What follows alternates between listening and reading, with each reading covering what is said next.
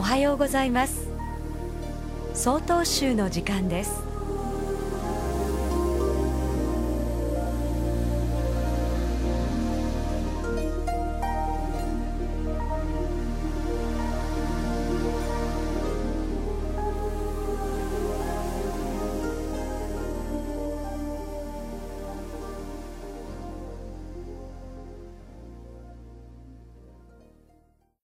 おはようございます。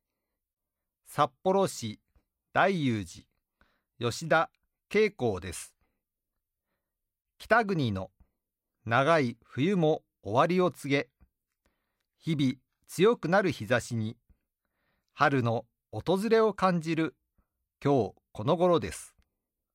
本州と比較しておよそ1ヶ月遅れての春の訪れです。日本の春の象徴的な花といえば梅ですね。梅は百花に先駆けて咲くと言われ、春到来を告げる花ですが、北海道では4月下旬あたりから桜とほぼ同時に咲き始めます。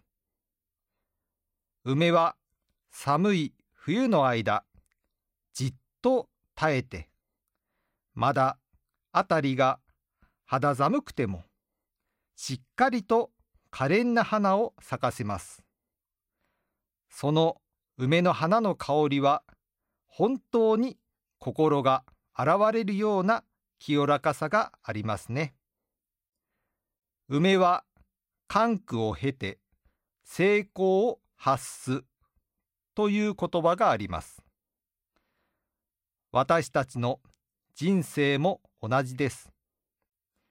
苦しい時、辛い時だからこそ、その経験を自分の養分とするくらいの気持ちで受け止め乗り越えましょう。厳しい試練、厳しい困難こそが私たちを鍛え上げ、人徳を磨くのです。